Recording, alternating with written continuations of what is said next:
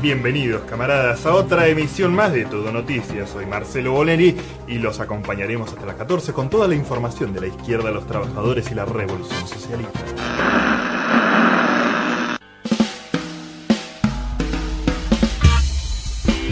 Muy bien, nos quedan eh, 11, 11 o 10 minutos para las 2 de la tarde. Estamos en Noticias Cafeinadas y eh, nos vamos a meter con una, una película que es un clásico seguramente. Eh, yo creo que es un clásico más para, mm, para el cinéfilo o para esa persona que le gusta un poco más el cine. Eh, lo pensaba ayer mientras veía Memento, la película de Christopher Nolan de la que vamos a hablar. Yo soy una persona que es muy abierta a ver absolutamente cualquier cosa. De hecho, eh, no soy una persona que Lo tenga que como momentos. Sí. Yo me siento a ver una película en cualquier momento y la puedo disfrutar si la película me, me gusta. Sí. Me di cuenta que Memento es una película que cuesta un poquito más Y sí. que otras. Eh, por la estructura, por cómo está hecha, digamos. Claro, obviamente. bueno, nada, el gancho de, Sí. de Memento es justamente una historia contada desde el final hasta el principio. Exactamente. Eh, ¿Por qué? Porque es también alusivo a lo que le está pasando al, protagonista. al protagonista, que tiene memoria, Sí. daño en, en su cerebro. Tiene memoria ¿no? a corto plazo. Eh, tiene memoria, claro, no tiene memoria No a corto tiene plazo. memoria Es como. Dory de Buscar Sí. Eh, y tiene está metido en tratar de, de encontrar un asesino y matarlo. Al asesino de, de su esposa, digamos, y, y encontrarlo y matarlo por venganza. Eh, entonces, la película eh, comienza desde el último momento.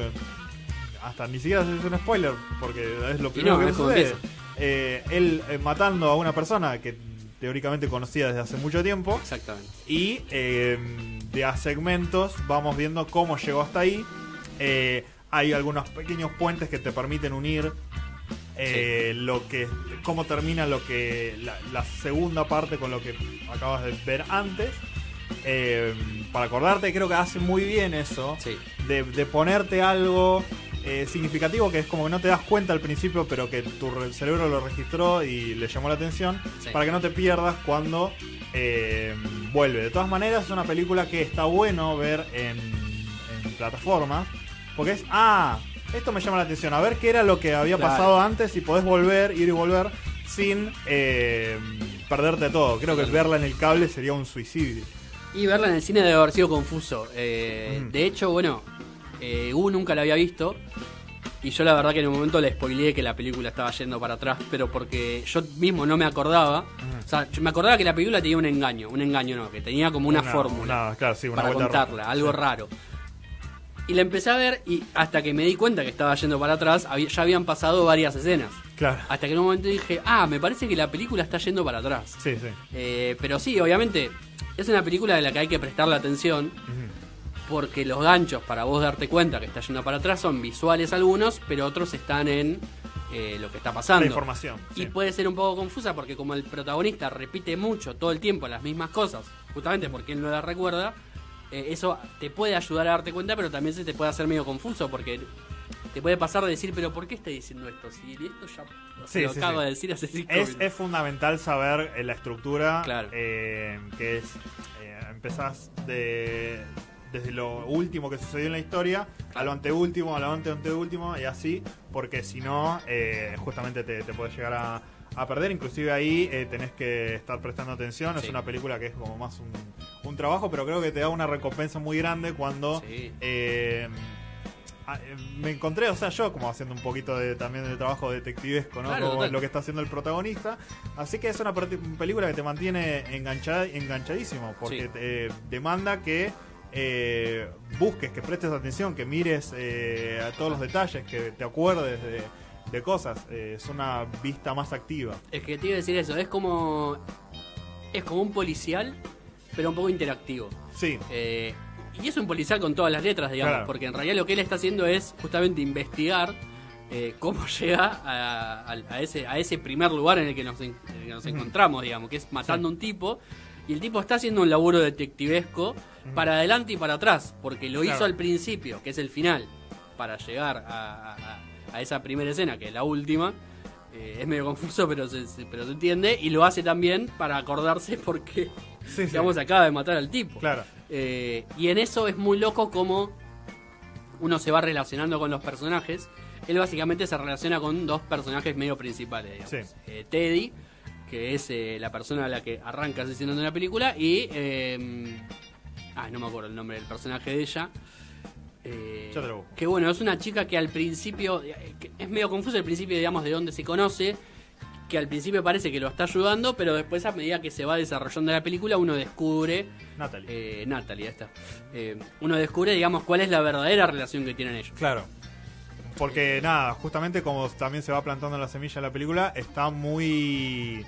eh, muy abierto a engañarlo al tipo, ¿no? Exacto. Porque justamente si no te acordás de nada de lo que está pasando en un plazo de 5 o 10 minutos, eh, está libre para el abuso de eso directamente. Sí, el tipo tiene todo un sistema, eh, el tipo tiene dos sistemas, digamos.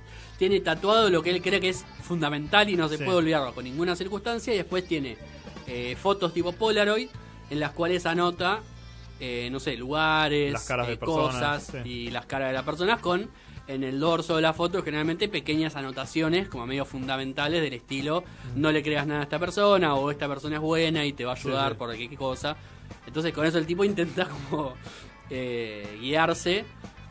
Mientras, bueno, vive también un drama personal, o sea, aparte de tener memoria, un problema de memoria a corto plazo, un drama personal de que la mujer murió y él Sí. eh, no, no, no recuerda del todo o, o no, no, termina de saber quién fue o cómo fue que pasó eso, digamos. Eh, a mí lo único que me dejó muy mal de la película, no quiero spoilear el final, pero el final tampoco te termina de explicar eh, cómo llega ahí. Sí. Hay, eh, hay preguntas abiertas. Claro. Que o sea, ah, por ahí te, vos te quedás con la sensación de decir, ah, entonces no entendí.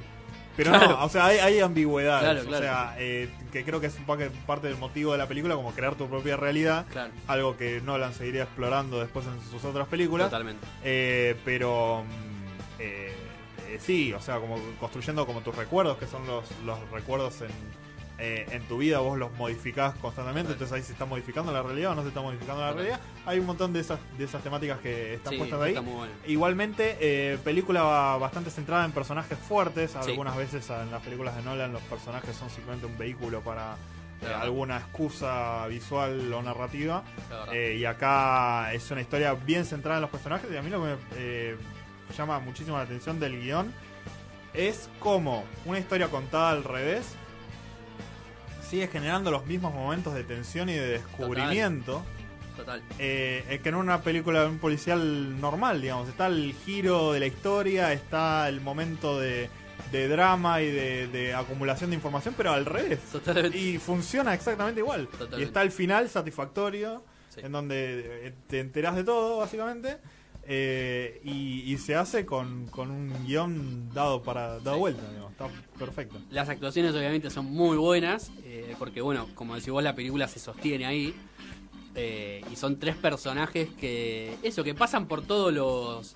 O sea, uno los quiere y los odia. eh, diría que a los tres, incluso al protagonista, a Leonard también.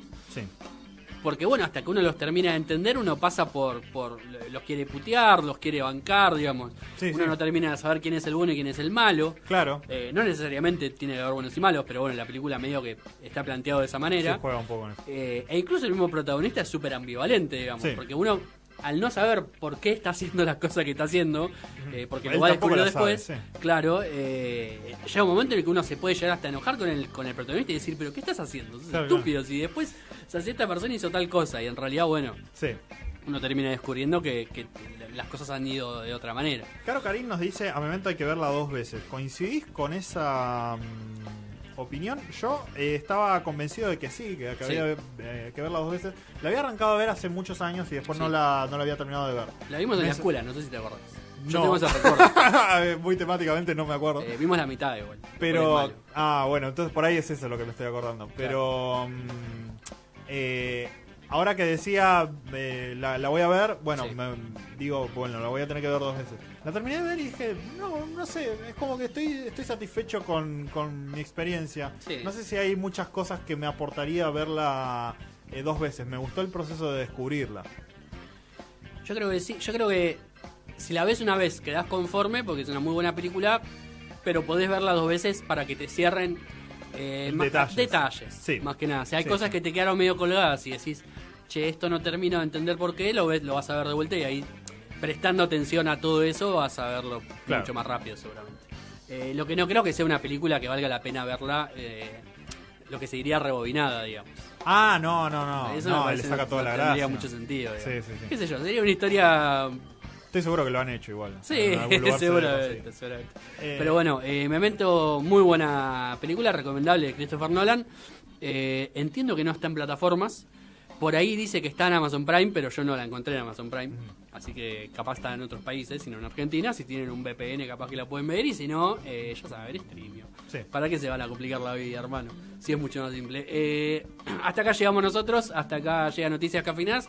Si quieren escuchar nuestra recomendación de Infame de Memento, Spotify, Noticias de Cafinas. Y si no, eh, como hace caro, si nos quieren comentar, Instagram, Noticias Cafinas, Twitter o ex eh, Noticias Des. Hasta ahí todo lo que les podemos decir. Nacho Carcel y Mateo Galarraga. El próximo sábado a la una de la tarde volveremos a estar.